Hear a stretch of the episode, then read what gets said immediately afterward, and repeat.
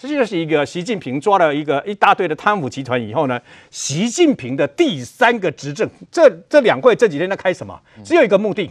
只有一个目的，就是让习近平明年十年任期到了以后呢，废除任期制，他可以无限制的做皇帝，就是这样子嘛。是，所以呢，各位新的贪腐集团即将成型，为什么呢？因为不是说呃，二本来是二零三零年，现在要到二零三五年嘛。对，二零三五年现在十几年呢，总经费包括这个硬体说要超过五千亿人民币耶。嗯、天哪，这是多大的一个呃肥羊啊！多大一块肥肉啊！对，我只要挖，我只要贪，源源不断贪，而且打的就是要统战，就是要跟中那个台湾，然后顺便讲说，这不排除就是要呃跟祖国统一，要打下台湾，拿下台湾的决心，他就可以把钱挖源源不断往这个地方挖嘛。是，就像那个一样啊，华西村一样嘛，嗯、对不对？华西村，江苏华西村也是这样子嘛。十几年前，他那时候就哎，你没有看过蓝龙宫人民币八块给他操作啊，对吧？操作是什么？卫生纸啊，擦屁股的，你知道吗？为什么？人家摆出来像金砖一样，那个一百块人民币这样摆出，整个村庄全部是人民币啊！单单钢铁这个华西村，这个天下第一村，单单他一年钢铁的收益啊，赚的钱是一千多亿人民币啊！哇！包括这个这个相关的金融机构一百多亿人民币啊，他应该了不掉挂的讲，就是三十年前台湾的宏源机构。就是地下投资公司，你一股二十万人民币给我入股，对不对？我保证我那张纸上面给你贴一个，你三年后我还本你百分之三十的利息。那为什么这时候会表？因为很简单，二月二十五号要去领的人哦，他的百分之三十的利息被之前就已经先降到百分之十，等到真的去领的时候，只剩下百分之零点五，就是千分之五。未来五台哦，阿伯可能连本金都没有，大家就挤兑嘛。后来才发现说，去年受到武汉肺炎病毒的影响，听说他们账面上亏了十八亿。但是这几年来一直有个传言，事实上他们已经亏了新台币超过上千亿以上。所以他有可能，因为他只有给你一张纸，对不对？上面写一个收益，三年后是百分之这个三十的利息嘛。是也逗嘞，也逗嘞。倒了以后上面没有任何的凭证啊，你知道吗？没有任何的华则啊，也逗就是宏源。九百多亿，最后落得几亿，让几万个人要去打官司，那么抢着要分那个几亿而已啊！嗯、所以呢，你就从天下第一村，本来哦，大家都住豪宅、开洋车这样子，好棒棒啊！那最后的结果就是泡沫化，鬼月龙斗鬼月龙再见，天下第一村就是习近平粉碎的中国梦。是少，所以梅梅姐，这二零三五年会是这个习近平的春秋白日梦吗？为了实现他的皇帝梦的一切铺排吗？如果刚开始我们只是用过去历史来看，你会以为说他就是精神胜利法，嘴巴威而刚，满足自己的白日梦。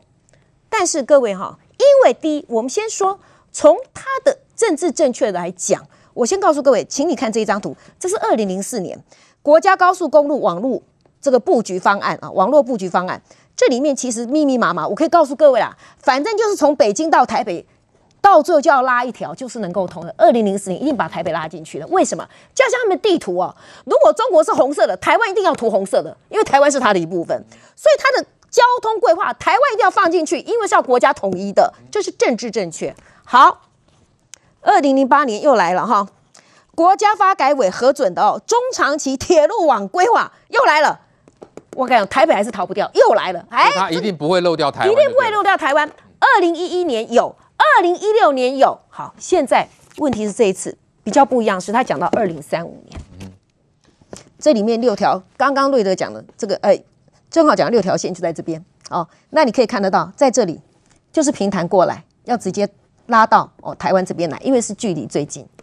为什么讲二零三五年？我们就他的百年马拉松，二零三五年他要签成世界第一强国，所以这里面我们就来倒推，有没有隐含的一个所谓的统一时间表在里头？对。因为你如果玩真的，习大大、习皇上都讲了，你总要实现他的伟大梦想吧？中华民族要伟大复兴嘛，伟大复兴的最后一块拼图就是台湾嘛。那我请问你，你如果真的要盖铁路、海底隧道等等的到台湾来，你总要统一后吧？你没有统一的话，你现在盖谁理你啊？你纸上画画而已嘛，盖不成嘛，盖不成嘛。好，那我现在就我们就可以倒推回来，我举一个相类似的为例哦。中国曾经成功的案例是什么？呃，这个港珠澳大桥，全世界最长的跨海大桥，对，多长呢？我可以告诉各位，五十五公里长。这一条路呢，过来是要一百二十五、二十几公里，接近一百三十公里。我们是它两倍多，对不对？对。港珠澳大桥，我可以告诉各位，规划了六年，盖了九年，总共十五年。如果以台湾跟他们距离一百多公里，你如果真的要用过来，用二零三五年你要完成，那你要倒推回去那个时间？如果说技术发达等等，他们现在就开始纸上作业，好吧？哦，那真的收回台湾开始做，夯不啷当也要来个十来年吧。这就是为什么，如果你现在再倒推回去的话，为什么好几个智库专家会认为说这几年会非常的紧张？但问题是会如他们的如意算盘，一切都顺利吗？中将这个就是还包括他们中国内部自己的问题。对，中将这个就是我要讲的哈。国际的评推论是这样子。推的最短的是一个叫梅惠玲的新新生代的学者，他说中国的军方告诉他，我是怀疑的。他说两年之内，我也不认为两年之内他们可能会做，比如说要武统台湾这些，我不认为。为什么？很简单，因为今年他们两会召开了，对不对？建党百年，明年他习大大要连任呐、啊。他如果真的对台湾动武，如果拿不下来的话，他不自己先垮了吗？所以这两年我不认为他会。可是，可是听好，好几个报告跟你说五年。我比较常的听听到陆克文，他也是出名的资中派，他说十年，好、哦，他们是认为说习近平为什么他要去邓小平化？哦，他其实完全不不掩饰，就是说他要继承毛泽东的路线。习近平不是胡锦涛，不是江泽民，不是邓小平。他一心想做第二个毛泽东，对，在这一点上面，我就我们真的不能轻忽。是讲白点，这都是中国一切他自己的安排好的如意算盘。只是说这个如意算盘，全世界都死光了吗？其他的国家，美日、欧美都会做事，让这个中国可以这样无限的发展吗？来，杰明哥，白宫在前两天哦，他的发布了这个呃国家安全战略指南，明确的表态支持台湾啊。所以在这种情况下，中国有可能就像自己安排好了，所以就一切呃就往二零三五年去迈进吗？国际间难道不会有任何的反应？还包括台湾呢？哦、呃，当然，国际间一定有反应哦。这个最近的很多事件看出来，包括欧洲、日本、印度等等，哈，甚至连德国都来台到到这个亚太地区来了。不过，我们先把这个事情回到，就是这次两会这个所谓的铁路的事件呢，包括日本哦，就是。这个因为这是上礼拜的事情，但是日本煞有其事把这边写成一篇文章哦。其实日本最近做了非常多的动作，我们先从日本的角度来思考。他认为中国正在无理性的增加他的军事战备。我们知道之前哦，在二零零八年，他们的军机呢曾经因为这个空中的乌云哦太重，他们曾经到美济岛。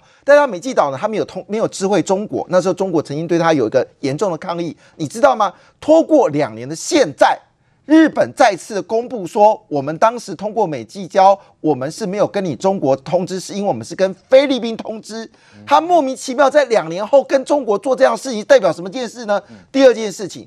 现在日本哦，已经开始呢，在做做这个呃像下水饺一样哦，去发展他们的隐形的这个战舰。同时间呢，最近呢，就是中国不是对日本呢也说了，我以后的武我的武警呢会执行这个军事的一些类似这种所谓驱逐跟战斗。结果呢，日本也非常罕见，哎，展现了它最新的那种快速的这个这个炮艇，那个炮艇也。搭载的就是我们说的所谓飞弹设备，就告诉中国你不要轻举妄动。所以日本对于中国他们这种高度警戒，它高度警示哦，它当然也对台湾也会提供一定的一个讯号。实际上，这个讯号没有什么特别。你看这个文章出现在什么时候呢？其实出现在美国印太处长前阵子他们开开他们开了一个叫中国小组会议，总共有十五个人。那这十五个会议呢，是由这个命太，我给大家看，就是这位呃这位非裔人士啊、哦，就是他就提别提到一件事情啊、哦。说，其实他们非常关心哦，中国对于自己的军事哦，已经到那种骄傲跟夸张的境界。他们对台湾的施压比我们想象的更严重。那么这个时候，它里面其中有一个国前国家顾问呢，叫做麦斯马特哦，他直接提出一句话说：“二零二二台湾要当心。”好，我谈这件事情，其实这不是巧合，这个要延续到当时这个拜登跟习近平在过年前通的那通电话完之后。其实你看到整个，包括你看最近他美国商务部长在接受参议会这个质询的，包括他们的这个贸易代表在经过参议会质询的，包括他们的国安这个国安的这些高阶单位在各个跟这个在这个参议院质询的时候，他们口气跟以前不一样。以前他们比较温和，现在都直指中国就是他唯一的竞争，这都是在。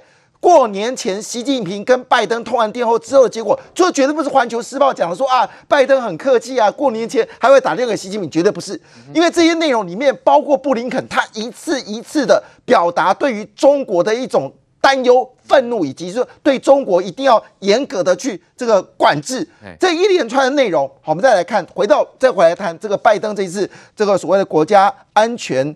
呃这个指南哦，其实他现在说是暂时，暂时他会很多人把这个暂时当做是一个说、你看他暂时定了，不是永久定，错了，就是暂时表示。拜登急得赶快把这个国家安全指南提出来，为什么？你看哦，川普是什么时候提出来？川普是在他当选的第二年的十二月才把国家这个美国国安政策给提出来。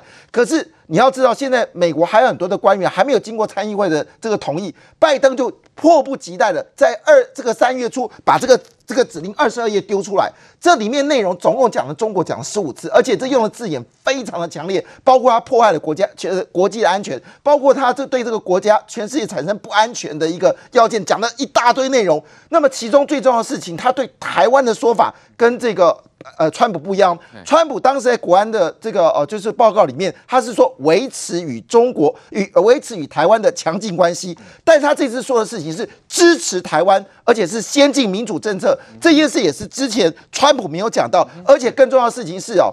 当时川普呢，是因为他发展印太战略，他说呢，台湾是印太战略的一环呐、啊。但是他这这次的说法不一样哦，他说整个印太的努力只是为了要应对中国挑战。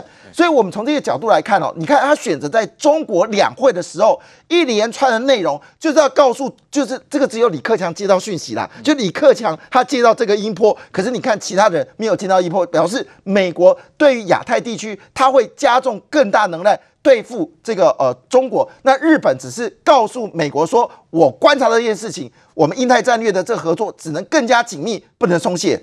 好，正当国际间对于中国的这个野心发展呢高度关注的时候，那国内的国民党到底是抱持什么样的一个态度呢？党主席江启臣是不是也察觉到呢？如果要在本土继续的发展，是不是要有所改变呢？所谓的路线之争呢？我们看到这江启臣呢，呃，前些日子呢接受路透社的专访，他就提到，中国是台湾面临的主要威胁，一国两制在台湾没有市场。好，香港日前的动荡呢，给台湾民众启示。好。这一番话跟这个啊国民党原本的那种生产路线是完全不一样喽。我们看到国台办的发言人马上就说了，有关政党人士要明辨是非呀、不要陷入民粹非理性的对抗思维。好，瑞德哥怎么看？江启臣这次能够挺得住吗？还是又会丢回去呢？我们看到赵少康怎么说？如果要跟在民进党屁股后面，那这就选给民进党就好了。投国民党要干什么呢？这个理论跟连胜文不就一模一样吗？呃，事实上，我觉得江启臣啊，那么他最大的问题就是他自己愿意讲出来改革了以后呢，他能不能坚持到底？林为洲跟江启臣当时配合的时候，你还记得吗？去年呐、啊，那么八卦一个在立法院，一个在这个等于说党中央啊，那时候不是说九二共识已经必须要修正了嘛，对不对？谁跳出来了以后就又狙击了，又又又又又胎死腹中了？马英九啊。九二共识是马英九活下去的动力啊！没有九二共识，我都觉得马英九可能就活不下去了，你知道吗？那是他的一生的成就，那是他个人的东西啊！啊，结果呢，马那个呃，国民党党中央自己本身。明明要改，知道这个不行，这是一条这个等于说呃走不出去的一个死路嘛，这是给共产党的一个借口，这样子而已嘛。然后呢，你看马上又丢邓迪啊，马上又说说好多的，他说了好多的点，那让我就觉得很难过。为什么江启臣当时会出来的原因，是因为那么国民党呢是一个老人政党，是一个宫廷政党，所以呢希望能够有中生代的人，那个呃年那个那个党主席呀、啊，然后带领国民党去改革嘛，就一改再改，然后呢，每下子梆梆梆梆梆打了半天，国民党到现在还是跟过去的一样。对，然后现在国民党的立法院党团更是，已经已经不知道该怎么说了啦。哦，所以呢，我觉得，那么江启臣他说实话，我们予以肯定。嗯，那么中国共产党，中国当然是我们台湾最大的威胁，要不是虾米？对啊，动联是威胁吧？赵少康竟然说可能是，嗯，天哪！他说赵少康，他说论点不精准。当然，赵少康这句话对不对哈？我我讲坦白的，那么中国国民党啊，如果让他代表哈这个呃，如果让他代表选总统啊，或者是他当了国民党的总党主席的话，那就完了嘛。我讲成国民党就没有前途了，就是这样子嘛。从这件事情嘛，请问你嘛，全世界有哪一个国家？我们加起来，全世界快要两百个国家，有哪一个国家要消灭台湾？有哪个国家要并吞台湾？有可能哪一个国家要奴役台湾？不是中国共产党，就只有他嘛？那怎么回事？什么什么叫做给台湾威胁？可能是，当然是，你知道吗？那么这一点呢，江启臣比这个赵少康强，但赵江启臣今天又又改口了，又改口的意思就是说啊、呃，是好像意思就是说啊、呃，是威胁，但是也是转机啦，也是怎么样啦，攻攻击打堆啦，又缩回去了。对，这就是江启臣的问题。江启臣给人的感觉就是软弱啊，为什么呢？你要坚持的时候呢，坚持改革，叫黄进平的决心，一直拿钱就摔，你知道吗？这什么叫降缸？降缸就是。那么全部泡在一起的都烂了，你要有勇气拿起来把它给摔破了以后呢？对，呃，国民党没有什么百年了，从现在开始重生，你必须要这样的国民党打破重练以后，这样的国民党才有希望啊。对，我我讲不客气的一件事啊，如果你没有办法把这个年轻人的心抓住，没有办法拿到更多中间选民的这些年轻人的支持，你国民党就会一天一天比一天衰败，这个就是事实嘛。对，可是问题是，那么为什么他们愿意出来的人呐、啊？那大大家很多人都会说。啊！如果国民党没有希望，为什么大家都要抢党主席啊？因为很简单呐、啊。哎对，你们不会记得嘞？中国国民党还有十四个县市执政。对。然后呢，全国这些正副议长，在二零一八年的韩流的影响之下，都是他们的，嗯、你知道吗？所以还有那么多的政治资本跟利益，还有行政资源呢。所以呢，如果谁当了党主席，我讲坦白的，他说了算。是。他说了算，所以大家在抢嘛。更何况，眼看着如果明年的选举不至于大败的话，一德边洗，被洗掉，二零二四年的总统就在他手上嘛。不过。江启臣倒是很聪明了，为什么呢？只要他严守的两个字叫制度，这样就好了。就是马英九嘴巴里面讲的规矩，我就不要修改党章，那你赵少康就没办法选党主席嘛。嗯、然后呢，你连胜文怎么说什么要专职专心呐、啊？那我问你啊，那那党主席干脆就一毛不拔，一那一一毛钱都没有收入了，也不可以当立委，也不可以当什么嘛，也不可以当总统，什么都不能当嘛。对。然后呢，我反正就不理你。那江启臣。问题就在这个地方，他唯一能够这个等于说得到哦，那个社会跟年轻人支持的，应该就是坚持改革。那我问你，他为什么说回去？因为很简单，中国国民党的党主席选举不是民调，你如果是百分之百的民调，我跟你讲，他马上跟中间选民跟年轻人站在一起。问题是那些防护性党部，那些所谓的党员投票，又遇到这个情况之下呢？那我跟你讲，要全部都丢等于改革变成一场永远无法达成的梦。对，来正好，所以呢。这个我们看到江启臣的这番谈话有希望吗？又说回去了哈、哦，国民党的路线是不是又重回这个原本的老路呢？呃，应该是说国民党的最大问题就是说，国民党内部的人哦，在竞逐权力的过程中，他会因为要贴合党意，所以离民意越来越远。这国民党最大的问题哦。国民党党意跟民意有极大的落差。你看，你不要讲江启臣哈，即便是赵少康也是一样嘛。赵少康二月二十六号讲的话完全正确哦。二月二十六号那时候刚说要禁凤梨，对不对？赵少康直接把中国臭骂一顿，说要大人有大量啊，你干嘛去计较我们这些东西？你搞这些东西，我根本就应该谴责你。尤其是啊，你还在我们三月的时候要采收的时候，你二月多给我禁。赵少康二月二十六号讲的话完全正确，完全听得下去。结果呢，这段期间呢，中国的环球网。还有小粉红不断的在骂，不断的在骂。结果呢，三月二号的时候，赵少康就直接说：“我没有说过大量有大量，我没讲这句话啊，啊我讲的是仁者呃什么什么仁者以大事小，就是说你如果是大对小的话，你应该有仁爱之心一点，就是也做了转弯了。你懂我意思吗？我不管是江启臣还是赵少康，就是国民党内部很多人很知道，或者说明知道有些事情应该怎么讲或应该怎么做。”江启臣讲的话完全没有错啊！中国是台湾面临的主要威胁啊！啊一国两制在台湾没有市场，哪句话错了没有啊？嗯、可是呢，隔天就叫左正东他的大陆事务部主任出来说，江启臣不是这个意思，两岸共同的威胁是疫情。哇塞，哦、这个歪也歪的太大了吧？这个法家歪也太大了吧？嗯、所以说，其实你看哦。国民党内部的，你说他真的不知道台湾人民要什么吗？我认为知道。可是国民党最大的问题是，我要选党主，应该是这样讲。我希望能够往上爬。怕什么？为什么讲这个话还要再缩回去？他会有两个，一个是党内，我我江启臣党主席要连任嘛，我需要这种党员的支持嘛。我如果讲这种话，党员不爱听的话，我怎么当党主席？我如果没有办法当党党主席，我政治上怎么更上一层楼？我怎么选选总统？那国民党这些人最吊诡，就是有一天好不容易当了党主席要选总统的时候，发现他离民意非常遥远。这些事情是国民党内部结构性的大问题吗？